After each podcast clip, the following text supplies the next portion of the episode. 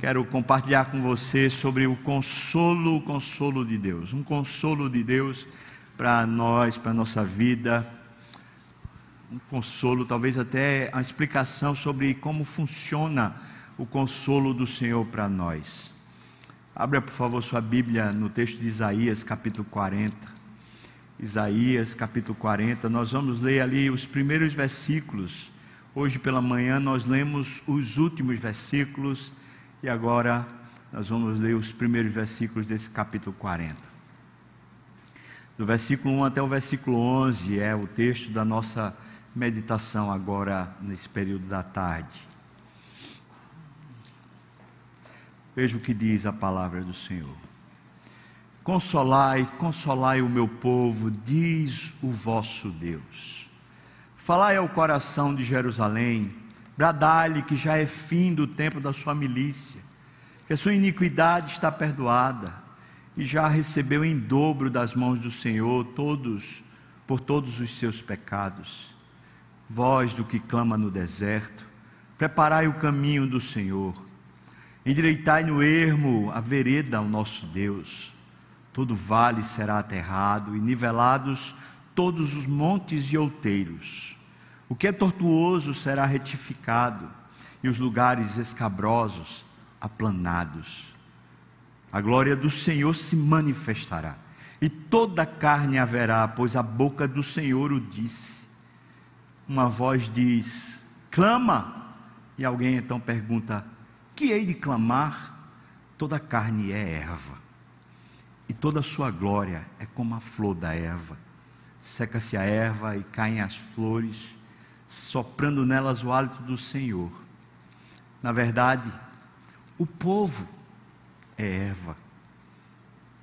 Seca-se a erva, cai a sua flor, mas a palavra do nosso Deus, essa permanece para sempre, eternamente.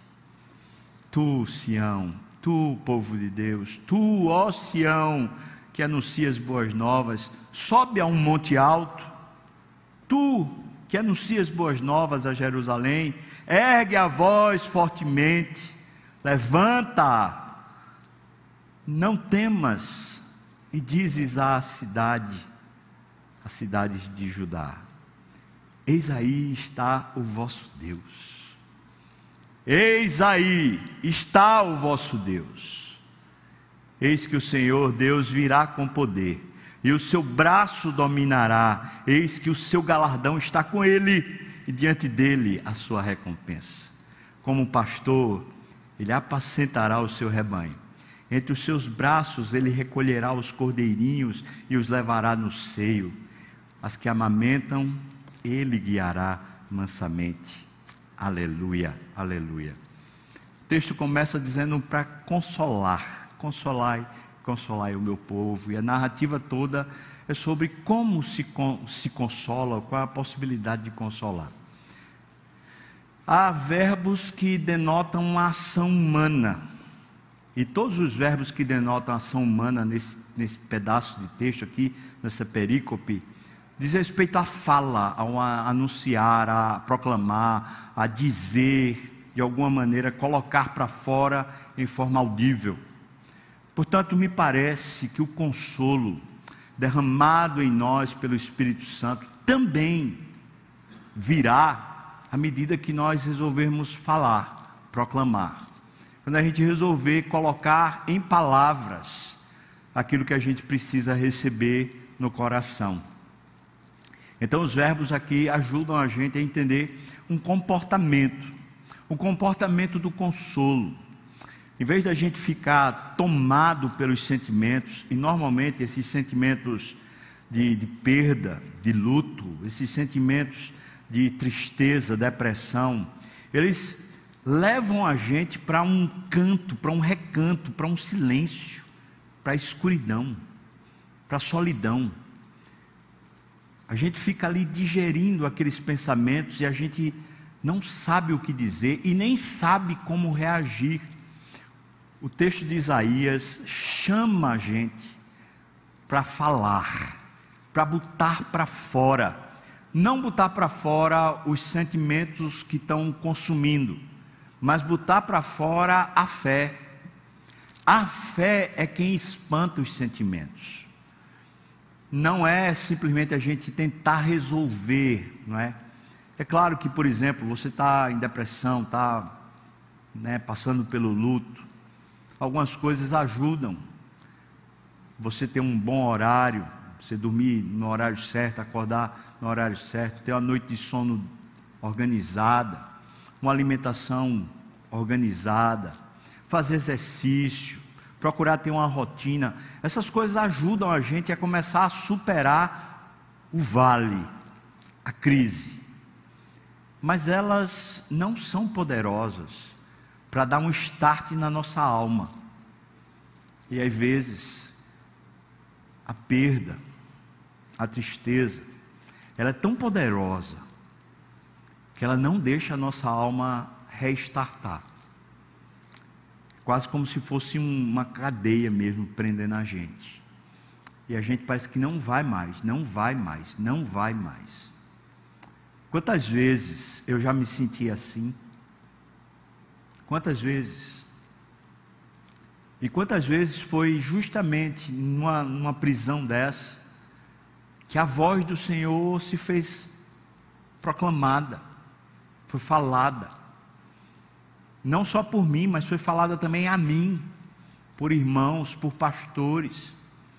Mas quantas vezes também, num gabinete, num aconselhamento, num acampamento, num retiro, num culto, irmãos que estavam aprisionados com esses mesmos sentimentos, não só ouviram, mas falaram a voz de Deus. E isso os trouxe de volta à vida, os resgatou à vida. Veja, a Bíblia não está dando para a gente uma sugestão. Não é do tipo assim, veja aí se você faz. Não. A Bíblia está dizendo para nós como fazer. E está dizendo que é preciso usar a fala para fazer. Consolar e consolar o meu povo. Por que dizer consolar? Bom, a situação aqui, no caso de Isaías, é porque o povo tinha notícias que eram difíceis de digerir. O próprio Deus tinha dito por boca do profeta: Eu estou contra vocês agora. Adverti, adverti, adverti vocês. Falei tantas vezes vocês e vocês não me escutaram. Vocês são um povo de dura cerviz. Agora, eu vou levantar uma nação, ela vai vir contra vocês e vocês serão dominados e levados no cativeiro por essa nação.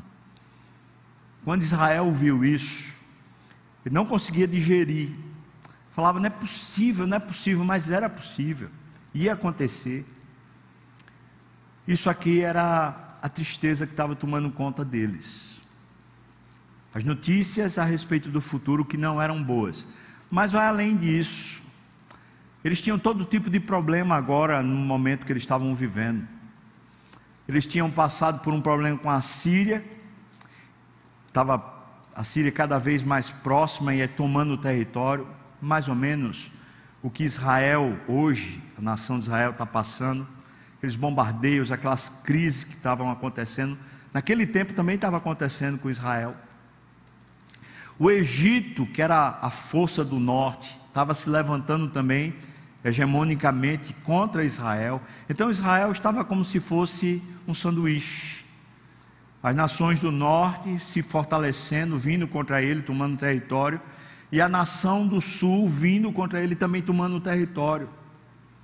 Então não bastava o prenúncio do futuro ruim, o futuro nebuloso, complicado, mas o presente também era difícil, eles também estavam passando por um momento que não era daqueles mais alviçareiros. Morte no meio do povo, perda de capital, gente que estava se quebrando financeiramente também. Então a situação não era boa. No meio disso, Deus vai e diz: consola meu povo, consola. Não é interessante Deus querer nos consolar, talvez por situações que nós mesmos cavamos, nós mesmos, ou a nossa própria iniquidade, foi quem trouxe ela para o nosso colo. Por exemplo, vamos pensar aqui sobre essa pandemia. A gente não pode culpar ninguém ah, especificamente. A gente não sabe de onde veio esse negócio, como é que entra na, nos seres humanos. Alguns vão falar lá do, das coisas lá da China, sei lá. Mas o ponto é que a gente vai culpar quem?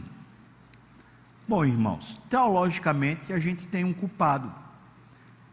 O culpado da gente ter pandemia, da gente ter destruição no planeta, de ter problemas de toda ordem, o culpado é o pecado. E quem de nós está aqui nesse auditório não peca? Levante a mão. Então, eu sou tão culpado quanto a China a respeito da pandemia. Estou falando teologicamente. Você também. Cai no nosso colo. As consequências começam a acontecer, pessoas morrem. E a gente não vai lidar bem com a morte nunca. Nunca mais, a não ser lá no céu, a gente vai ver aquela pessoa. Isso quebra a gente. A gente não tem palavra para falar. A gente vai saudar um, um, irmão, um amigo que perdeu alguém. A gente não sabe o que dizer. A palavra fica engasgada. E quando é alguém da gente diretamente? Pai, mãe, marido, esposa, filho.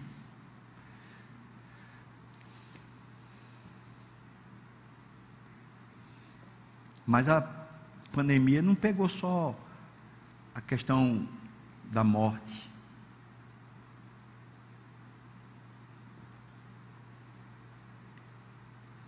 As pessoas estão quebradas. Muito quebradas. Financeiramente quebradas, socialmente quebradas. Qual é a nossa convivência? Nós estamos cansados disso, não estamos? Nem como igreja, nem como família. Por exemplo, família da minha esposa, mora em Garanhuns, é perto. A minha mãe não, mora lá em Minas. Uma irmã minha mora lá na Hungria, quer dizer, para eu vê-las fica muito mais difícil. Mas a família da minha esposa mora aqui em Garanhuns, mas por conta da pandemia, mais de ano que a gente não consegue estar junto. Mais de ano. Gente que dentro da própria casa não pode dar um beijo por causa dessa questão. Então, socialmente a gente está quebrado. Socialmente também a gente está quebrado porque a gente está super dividido. Não estou nem falando politicamente, eu estou falando socialmente mesmo. Estamos bem divididos, polarizados. Mas, emocionalmente, vai ser difícil encontrar hoje uma pessoa nesse planeta que não diga que também está arrasado. Nós estamos cansados, e aqui eu estou falando agora emocionalmente. É um puxa-encolhe miserável, irmão. Estou errado? Agora pode, agora não pode. Agora vai, agora não vai. Pode juntar a gente, não pode mais juntar a gente. Pode sair, não pode sair. Só sai até as 10 horas. Agora só sai até as 8. Agora só, tá, só sai até as 6. Tem culto, agora não tem. Agora tem, fecha tudo, agora não pode. A gente está de um jeito que até quando a gente espirra e não é Covid, a gente fica envergonhado, não é verdade? Dá um espirro. Pode não ter ninguém na sala, mas a gente já diz desculpa. Para o vazio. Estamos cansados, drenados emocionalmente. Mas eu quero lhe lembrar isso. Se a gente tivesse de culpar alguém ou alguma coisa, por mais que, claro, exista corrupção e exista gente aí querendo fazer o mal, é verdade isso, mas a gente teria que trazer a causa bíblica. E a causa que traz a desgraça para a terra é o pecado. Então, irmãos, nós de alguma maneira fazemos parte desse pacote. Tendo dito isso, não é tão lindo Deus querer dizer para mim, para você, consola, consola o coração. Eu sei que você perdeu pessoa querida, eu sei, mas consola o coração. Eu sei que talvez você perdeu alguma, algum patrimônio, mas consola o coração. Eu sei que você talvez esteja emocionalmente esgotado, mas eu queria consolar você. Hoje, aqui, nesse lugar e nesse momento, Deus quer pegar você como se você fosse uma ovelha, quer botar você no colo e quer dizer para você: Eu tenho como consolar você. Eu quero consolar você.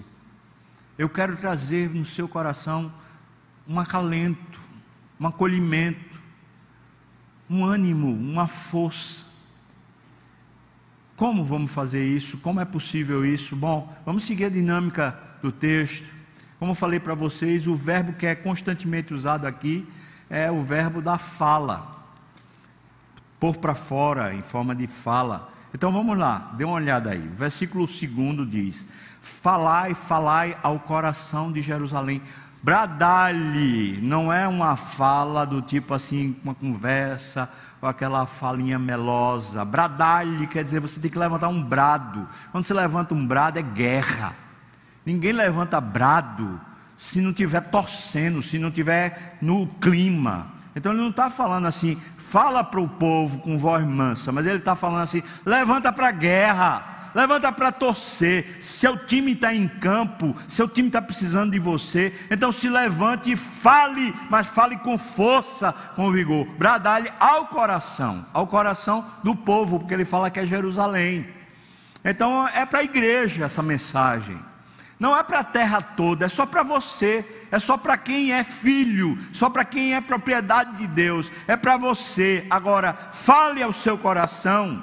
Não deixa só o pastor falar, não deixa só seu amigo falar. Comece a falar, e quando eu falo falar, é falar mesmo. Não é simplesmente você ouvir e entender, ah, tá certo, tá certo. Mas comece a falar. Fala, põe a voz para fora, fala com o seu coração. Mas eu vou falar o que? O texto diz: fala o seguinte para você: o tempo da sua luta, da sua briga, de você se sentir assim, a quem, deixado, é findo, acabou. Aí você diz: bom, então tem uma profecia vindo aí de que a pandemia acabou, de que também alguma coisa tabajara aconteceu, todos os nossos problemas foram solucionados.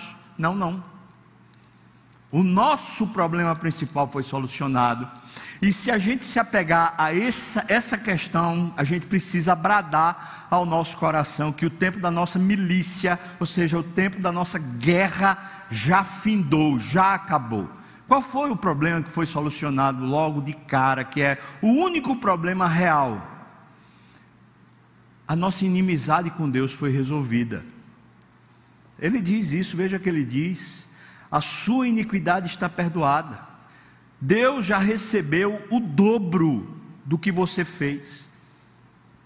Se o salário do pecado é a morte, Deus já recebeu em dobro o pagamento, por isso, Ele não tem mais nenhuma dívida, você não tem mais nenhuma dívida para pagar para Deus ou para Jesus. Está falando para o povo de Deus, não está falando para quem não é de Deus, só para o povo de Deus essa mensagem.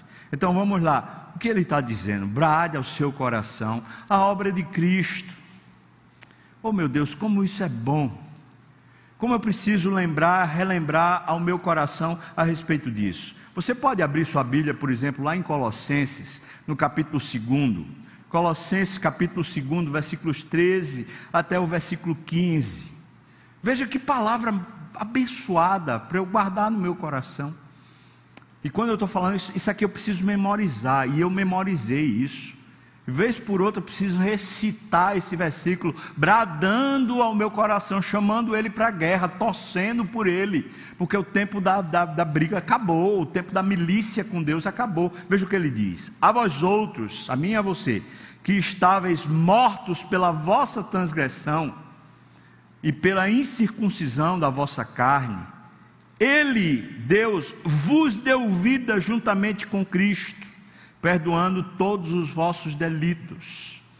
Deus, através da obra de Cristo, perdoou todos os seus delitos. Como ele fez isso? Diz aqui: tendo cancelado o escrito de dívida que era contra nós e que constava de ordenanças e que nos era prejudicial, removeu-o inteiramente, encravando-o na cruz. Essa é uma figura romana. Você lembra que quando Jesus Cristo foi crucificado, foi colocado em cima lá da cruz a sentença, a culpa dele, rei dos judeus. Estava lá escrito, estava escrito em três línguas: rei dos judeus, para que qualquer pessoa que passasse, olhasse para aquela pessoa sendo crucificada, descobrisse qual era o motivo pelo qual ele estava sendo condenado. Jesus tinha esse escrito em cima, que eram os homens que tinham colocado. Mas usando essa figura, agora Paulo está dizendo: espiritualmente, o que estava condenando Jesus era a minha dívida contra Deus, era a sua dívida contra Deus. Todos os nossos pecados estão catalogados, escritos, e portanto existe um documento espiritual a meu respeito. Na verdade, é como se eu tivesse uma espécie de, de narrativa de toda a minha história espiritualmente lá diante dos céus, dizendo: naquele dia, de, logo de manhã, ele fez isso, isso e isso, ele pensou assim, ele decidiu assim, ele agiu assim, e vai, todas as minhas tranqueiras estão narradas. É um diário, sei lá o que, é um é documento que é contra mim. Eu estou denunciado diante de Deus. Lá na cruz, Cristo pegou esse documento espiritual de toda a minha iniquidade e ele encravou na cruz. Ele removeu de mim e encravou na cruz. Portanto, quando Deus olha Cristo na cruz, Ele não olha escrito assim, Rei dos Judeus. O que Ele olha é o meu escrito de dívida, lá na cruz. Então, toda a minha iniquidade foi paga em Jesus. Existe uma distinção entre pecado e iniquidade. Pecado é o ato, é o, é o ponto, é, é errar o alvo, é falhar com Deus. Isso é pecado. Mas é claro que um pecado pode ter mais iniquidade e menos iniquidade. É óbvio. Uma pessoa, por exemplo, vamos supor, uma pessoa chega e conta uma mentira. É pecado. A outra, com a mentira, mata alguém. Esse pecado é muito mais grave. A iniquidade dele é muito mais grave. Mas você vai dizer, é pecado do mesmo jeito. É pecado do mesmo jeito, mas a iniquidade de um não se compara com a iniquidade do outro. Vamos colocar outro exemplo. Uma pessoa que está se masturbando, isso é prostituição. Mas uma pessoa que está deitando com outra já é um outro nível de iniquidade, mas também é prostituição. É prostituição e é prostituição. Mas o grau de iniquidade é muito maior aqui do que aqui. Mas o que o texto diz para nós é que foi fim no tempo da nossa milícia, ou seja, essa distância de Deus, essa aversão que Deus tinha a mim por causa do meu pecado, foi tirado. Deus agora é meu amigo. E eu preciso dizer isso ao meu coração, bradando. Agora eu não tenho um Deus distante, eu agora tenho um Deus é comigo, é o meu Deus que cuida de mim, está a meu favor e não contra mim. Aleluia! Preciso consolar meu coração. Porque o escrito de dívida que era contra mim, que constava de ordenanças e que me era prejudicial, ele removeu inteiramente, encravando na cruz. Então a cruz de Cristo tira de mim a minha condenação. E a gente precisa entender isso muito bem. Ele não tirou de nós a presença do pecado, mas ele tirou o poder do pecado. Eu não sou mais escravo. Eu estou liberto, por quê? Porque toda a minha iniquidade foi retirada e foi colocada em Jesus. Agora pense: O que é que mata Jesus? Bom, o que mata Jesus é o meu pecado, a minha iniquidade. Então eu preciso ouvir como é que eu consolo o meu coração? Bradando, falando ao coração que o tempo dessa briga com Deus já se findou, porque os meus, as minhas iniquidades foram retiradas. Eu preciso acreditar nisso, eu preciso assumir isso. Você crê nisso?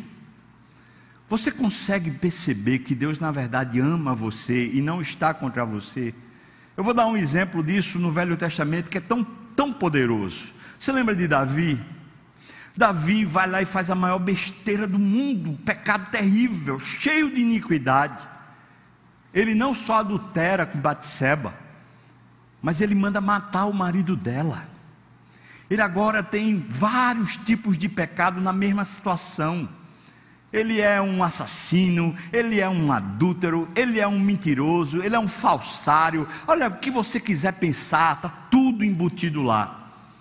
E de repente, de repente, quando ele cai em si, porque Natan foi lá e advertiu ele, o que é que ele diz? Ele diz: Pequei contra ti, contra ti somente eu fiz o que é mal, portanto serás digno, ou serás justo no que tu sentenciares a meu respeito. E sabe o que é que Deus diz para ele? Davi, a tua iniquidade já foi perdoada.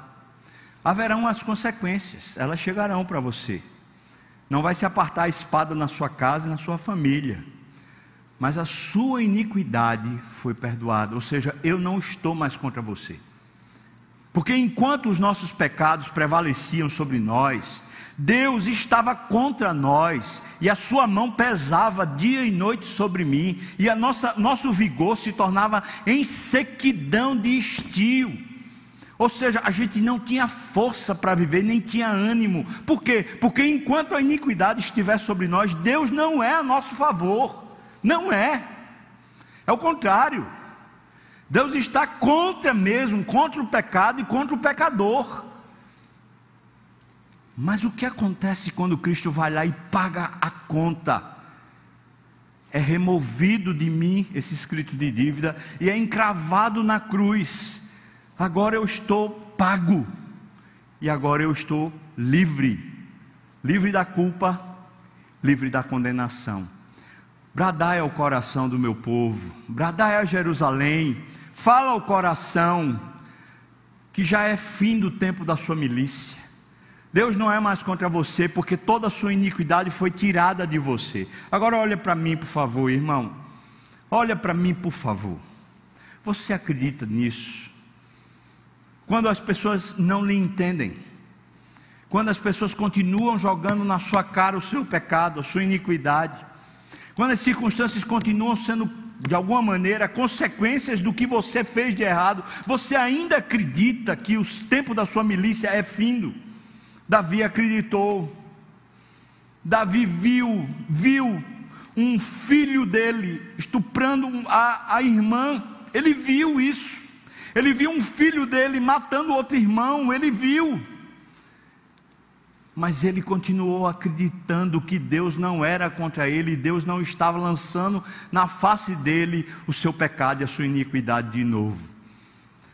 É preciso dizer ao seu coração: Deus me ama. Diga, diga, Deus me ama. Diga, irmão, Deus me ama.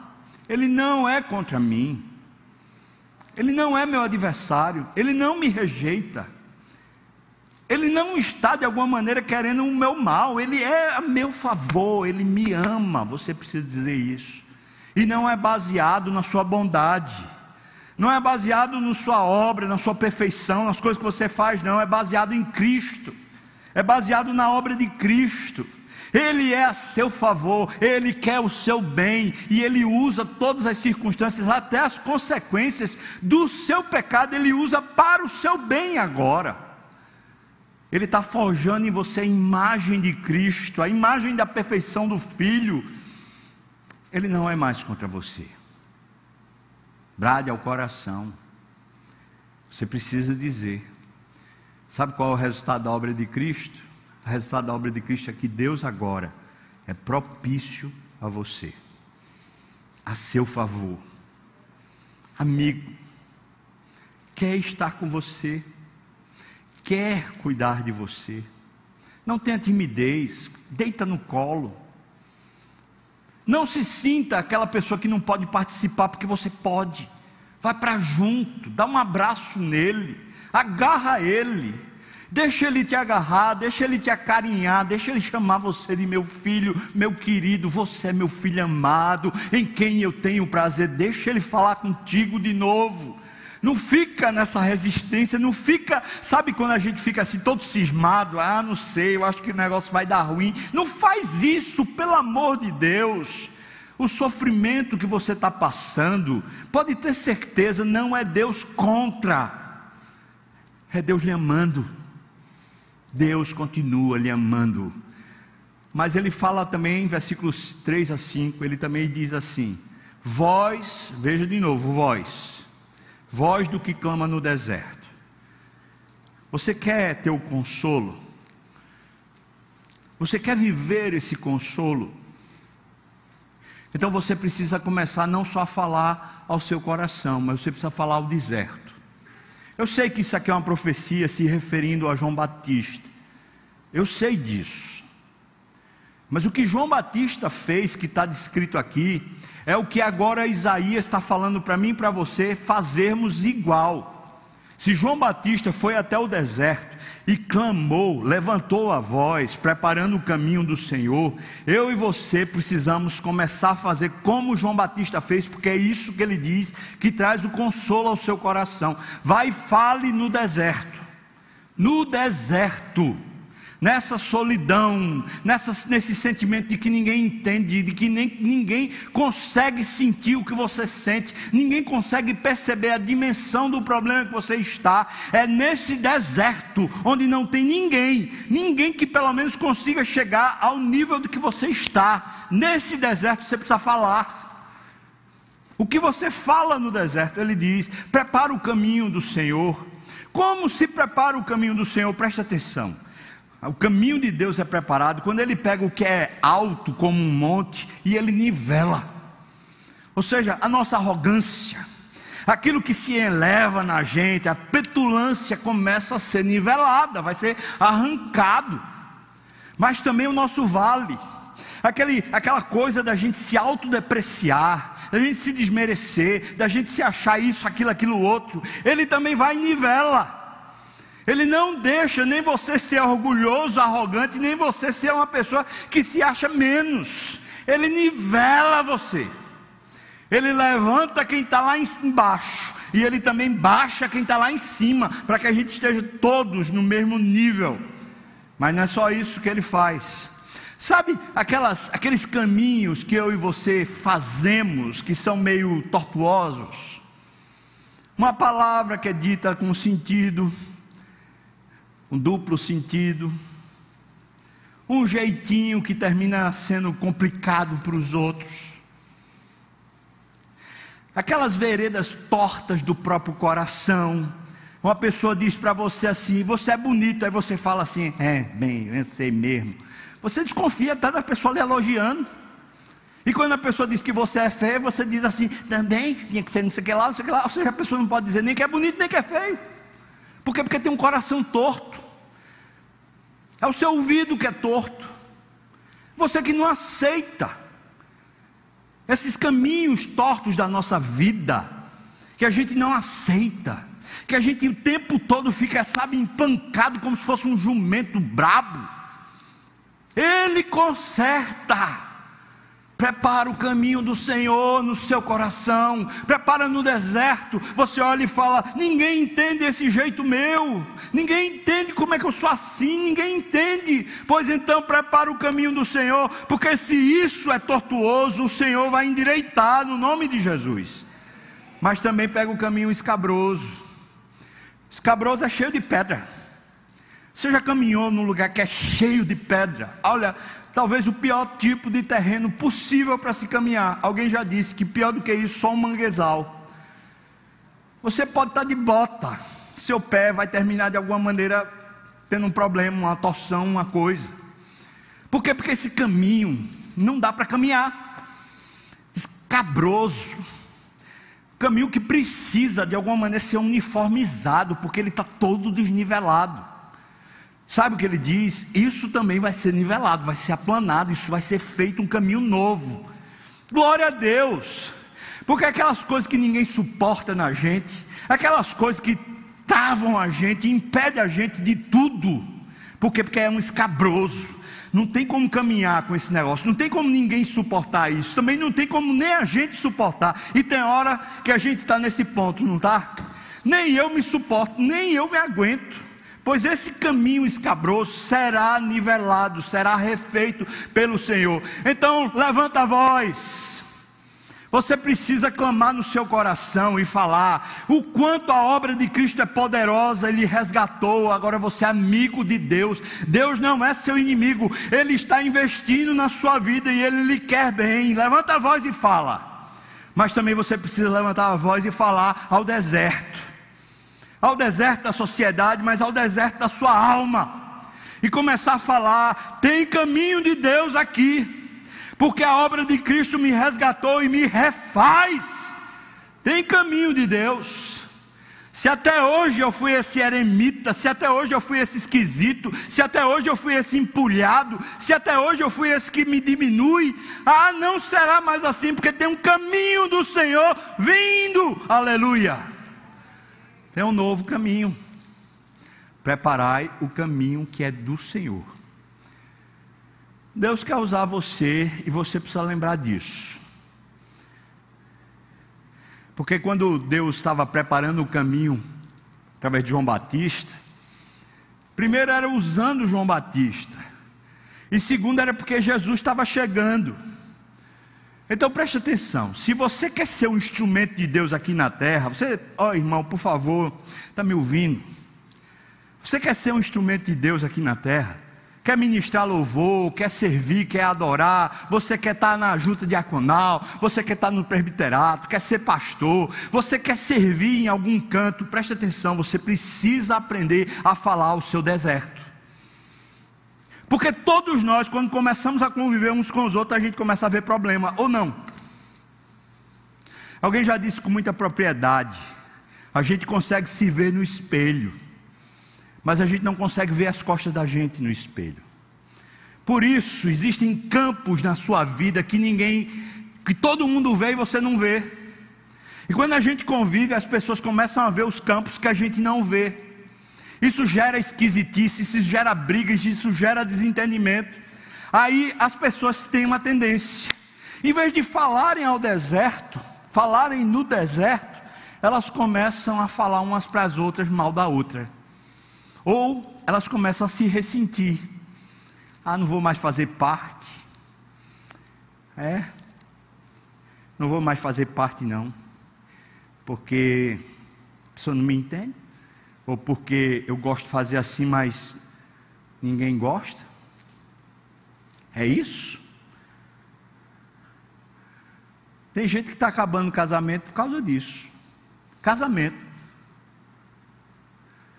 Porque começa a achar os caminhos escabrosos do outro, começa a achar a arrogância do outro, os vales do outro, começa a achar os caminhos tortuosos do outro e não aguenta, fala assim: então não quero mais ficar com você, porque você é esquisito. E todos nós, de longe, somos uma benção, mas quando chega de perto, uma benção maior ainda. Instrumento de Deus, Ô João Batista, está na hora de você falar. Você quer ou não quer que Cristo esteja na sua casa? Ô Joana Batista, está na hora de você falar. Você quer ou não quer que Cristo esteja na sua vida? Se você quer Cristo lá, então prepare o caminho. Comece a falar. Deixe que as pessoas falem no deserto. Deixem. Pelo amor de Deus, vamos aprender, irmãos, porque nós não estamos ainda perfeitos, apesar de sermos perfeitos, mas estamos num caminho onde essa maturidade está se formando em nós, a imagem de Cristo está se formando em nós. Vamos consolar uns aos outros, falando assim: é, você é esquisito, mas tem jeito. Amém? Ou não tem? Eu acho que tem. Tem jeito. E se desistir, é porque está deixando vencer o maligno. Terceira voz que ele fala, versículos 6 a 8. Uma voz diz, mais uma vez é a voz: clama. Uma voz.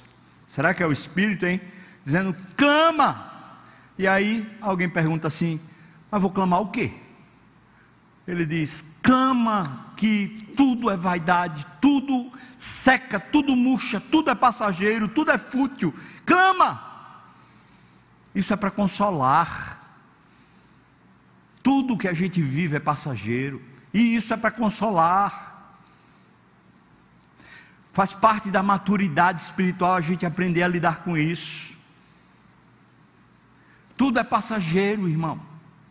E a gente perde, e a gente ganha. Mas é tudo passageiro, tudo é como uma erva, de repente seca chega um, um, novo tempo, chega um vento quente, chega um sol escaldante e seca-se a erva. E ele diz que erva é essa? Ele diz, na verdade, versículo 7, pode ver aí no final. Versículo 7 diz: na verdade, o povo, a sociedade, o tempo, a, o momento que a gente vive é erva. Isso é passageiro, isso seca. As circunstâncias que a gente está inserido nelas também é erva. Isso passa, isso vai passar. Você e eu precisamos clamar. Agora ele não diz para onde. Ele não diz para você clamar para o coração, nem no deserto. Ele simplesmente diz: levanta essa voz e comece a dizer: é tudo erva, é tudo passageiro, é tudo pó. Mas tem uma coisa que não é pó e não é passageiro. O que é que não é pó e não é passageiro? A palavra do Senhor permanece para sempre, permanece eternamente. Aqui o versículo 8 não diz isso, mas a palavra do Senhor permanece eternamente. Aleluia! Bom, se estamos então nessa coisa estranha, porque tudo é passageiro e é verdade, a empresa é passageira a esposa, os filhos, tudo pode de repente passar. Até a gente vai passar. O que é que dá estabilidade? O que é que tem firmeza? O que é que sustenta? O que é que é fundamental? A palavra do Senhor. Então me permita. Eu estou chamado por Deus aqui com fogo para lhe consolar. Isso tem fundamentado você. A palavra, Jesus disse, falando no Sermão da Montanha, Aquele que ouve as minhas palavras e as pratica é semelhante a um homem que edificou a sua casa, a sua vida, a sua história sobre a rocha, e quando as circunstâncias adversas vierem contra, ele continua firme e inabalável. O Senhor Jesus disse no Sermão da Montanha: Ó, passará o céu, passará a terra, porém as minhas palavras não passarão. Irmãos, se a palavra de Deus tem sido valorizada por nós, eu e você começamos a ter consolo. Clama. Ninguém clama falando baixo. Ninguém. O clamor está escrito que vem da alma, vem do coração explode, clama. Meu Deus, isso vai passar. Meu Deus, já passou. Meu Deus. Próprio Jó, quando viu tudo se perdendo, seus filhos se perdendo, o patrimônio todo se perdendo, ele vai e diz isso, só que ele diz de outra forma: ele diz, Deus deu, Deus tirou, bendito seja o nome do Senhor. Ou seja, eu tenho um fundamento que é forte mas o resto é passageiro. Por mais que eu ame, por mais que eu goste, por mais que seja importante e precioso, é passageiro. É erva. E quando o hálito do Senhor sopra, seca. O vento do Senhor seca. Quarta voz ou quarta iniciativa que Deus chama a gente para fazer, para consolar.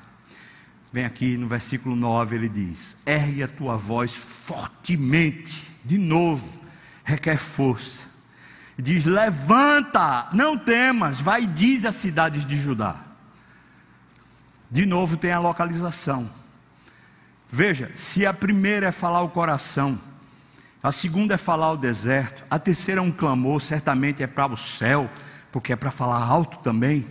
A quarta é para falar para a comunidade, para os irmãos, é para falar uns aos outros, isso que está escrito aqui.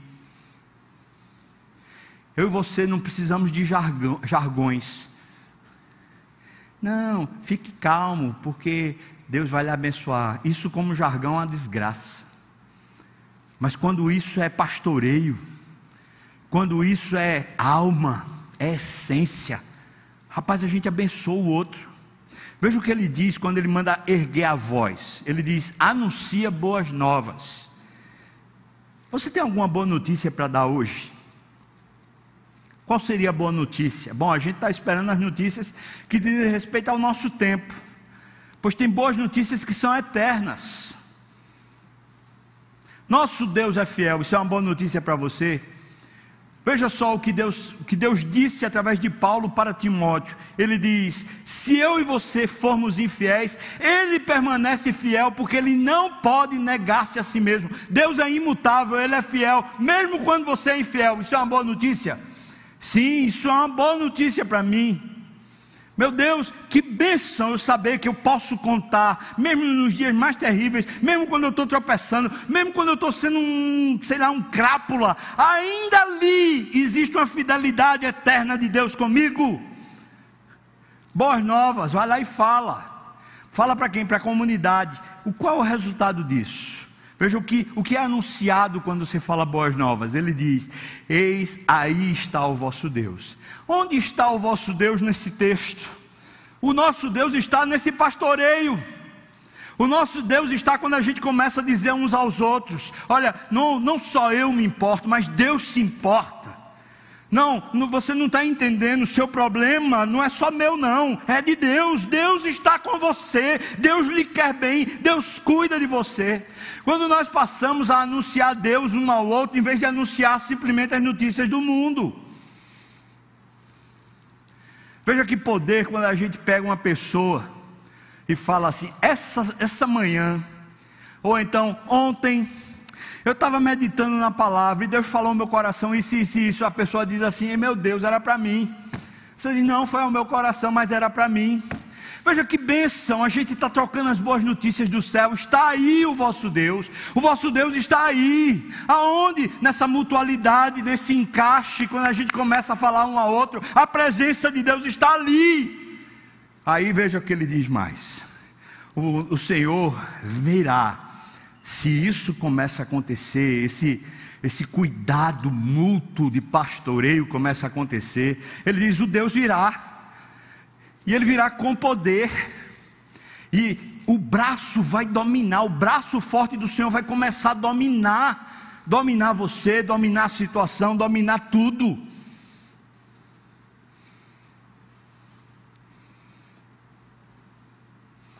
Você já pensou o poder da nossa comunhão? Vou lhe lembrar dois princípios espirituais. Primeiro, Jesus na oração sacerdotal disse que quando a gente é um, o mundo conhece que ele veio. Ou seja, um dos maiores e mais fortes anúncios que a gente faz da vinda de Jesus é quando a gente é mútuo. Quando a gente aprende a cuidar um do outro. E não depende de pastor, mas um com o outro. Eis aí está o vosso Deus. Dizer para as cidades, dizer para o povo, para as suas casas: está aí o vosso Deus. Primeiro, o mundo conhece que Jesus veio. Mas o outro princípio está lá no Salmo 133. Diz: quando nós somos unidos, ali, nessa comunhão, ordena o Senhor a sua bênção e a vida para sempre. Quando eu e você começamos a cuidar uns do outro, não com palavras de qualquer escalão, de qualquer jeito, não com jargões, mas com a palavra de Deus viva no nosso coração. Quando a gente começa a trazer as boas novas dos céus, um para o outro, ali ordena o Senhor a sua bênção, ali ordena o Senhor a sua vida para sempre. Quer ser abençoado, irmão? Traz as boas notícias.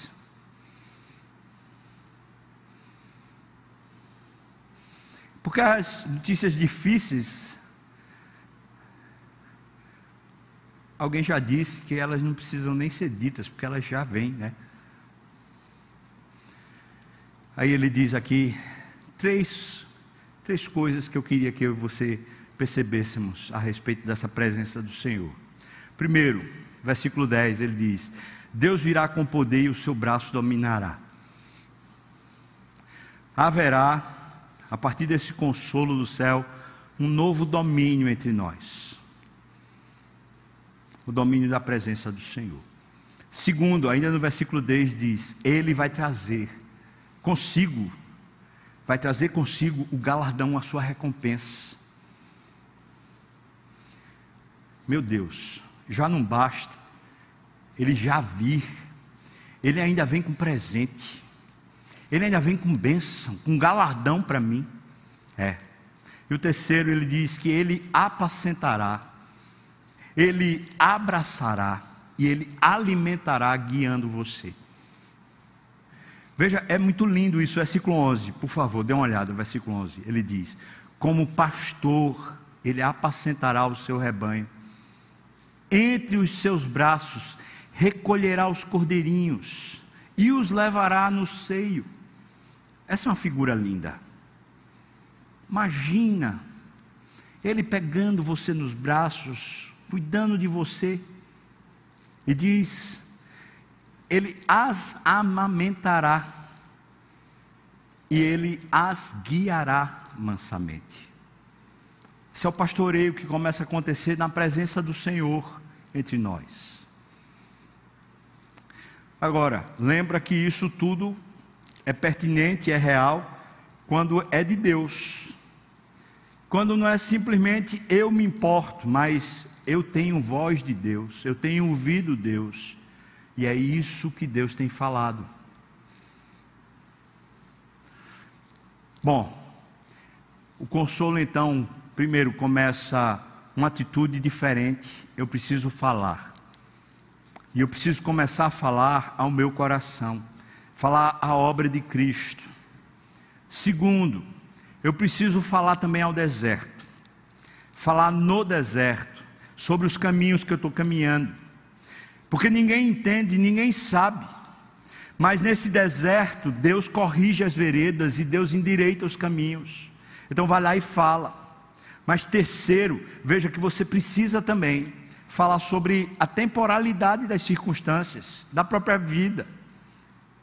Vai passar, tudo é erva, só a palavra do Senhor permanece. Então a gente se apega à palavra. Em quarto lugar, agora pela palavra, você vai começar um ao outro a pastorear, a abençoar um ao outro. A voz agora é a voz para o outro, é a voz para as cidades de Judá é a voz para o povo de Deus, essa voz que vem da palavra de Deus que é eterna, que permanece, essa voz começa a fazer um efeito. Que efeito é esse? Ali está o nosso Deus, está ali, está ali naquele grupo pequeno, está ali naquele culto, está ali naquela conversa de aconselhamento mútuo, está ali naquele momento que dois amigos se abraçaram e compartilharam da fé e da vida de Deus, está ali Ali o Senhor está ordenando vida, ali o Senhor está ordenando bênção, ali está o nosso Deus. Nessa presença de Deus, Ele vem e traz o galardão, Ele traz a recompensa, Ele pega o seu braço, estende e domina você, domina o seu coração. Finalmente você está em paz nessa presença de Deus. Eu e você começamos a ser pastoreados. Ele vai e abraça ele vai e alimenta, ele vai e guia, ele conduz você. Veja que existe uma nova dimensão de vida. Em outras palavras, me parece que toda aquela circunstância de perda se torna ao final alguma coisa muito semelhante com o que Jó viveu. Jó viveu o seguinte: eu te conhecia só de ouvir, mas agora os meus olhos te veem. Alguma coisa com Deus faz a gente ficar satisfeito. Não sei se a circunstância vai mudar, uma perda como a morte, as circunstâncias não vão mudar. A gente não vai ter mais aquela pessoa aqui na terra, só depois, quando ressuscitar. Mas alguma coisa muda. Por quê? Porque agora eu estou diante da presença de Deus. Eu fui tirado da circunstância nefasta e fui consolado, e agora, eis aqui o meu Deus, Ele está aqui entre nós. E agora eu estou pastoreado, eu estou acalentado, eu estou re recolhido, abraçado, eu estou amamentado, cuidado com alimento, eu estou guiado pelo Senhor. Agora a circunstância mudou, não fora de mim, mas dentro de mim. Consolai, consolai meu povo, assim diz o Senhor. Levanta a voz, fala. Você precisa falar. Fala. Tenha coragem. Comece a falar. Primeiro você fala ao seu coração, com voz alta, um brado, chamando para a guerra. Depois você fala ao deserto, aos caminhos estranhos da sua vida que ninguém entende. Vai lá e fala. Consola. Fala. Depois você fala a temporalidade das coisas. Vai lá e fala também. E fala com fé. E por fim, você fala ao povo de Deus. Um ao outro. E Deus está ali. Com a sua palavra. Com a sua vida. Com a sua bênção para sempre. Amém, irmão? Poder de Deus, eu espero que você saia daqui consolado. Se você quer, você precisa começar a praticar. Comece a falar. Você não vai precisar, para essa fala aqui, você não vai precisar de terapeuta, não vai precisar de pastor, nem de conselheiro. Você só vai precisar de uma coisa: fé para começar a falar. Falar para as coisas tronchas da sua vida, começar a falar. Vamos ficar de pé, nós vamos orar. E o pessoal do louvor pode vir, depois da oração, a gente vai cantar. Vou impetrar a bênção também, tá bom? Deus lhe abençoe muito essa semana. Vamos seguindo firme, buscando o Senhor, esperando em Deus que esse tempo que a gente está passando mude, não é? Mas vamos orar. Ó oh, Senhor, que palavra o Senhor tem para nós, que palavra viva e forte. Obrigado, Deus. O Senhor sabe que isso tem consolado o meu coração. Mas também, Pai, é palavra tua, portanto, consola todo aquele que pratica. Então eu te peço, Deus, que derrame esse bálsamo, esse consolo sobre os corações, todos que estiverem depressivos, aflitos, cansados, sobrecarregados, desanimados, estende esse consolo, Pai. Aqueles que estão desacreditados, aqueles que estão achando que não tem mais jeito, que perderam a oportunidade, que de alguma maneira fizeram de um jeito que não tem mais como recuperar. Eu clamo ao Senhor que no nome de Jesus faça o coração despertar, e está na hora desse povo do Senhor começar a falar. Então eu te peço, dá língua, Senhor Deus, para nós falarmos aquilo que é que convém, Senhor. Então abençoa para que o consolo comece a tomar o nosso coração e um novo ânimo comece a nascer no meio da tua comunidade, Senhor, no nome de Jesus. E que a graça do nosso Senhor e Salvador Jesus Cristo, o amor de Deus, o nosso querido e amado Pai, a comunhão, o consolo, a bênção, o poder e o avivamento do Espírito venha sobre nós, o povo do Senhor, não só aqui e agora, mas até quando o Senhor voltar e nos tomar de volta para si. Aleluia. Amém. Amém, irmão. Deus abençoe.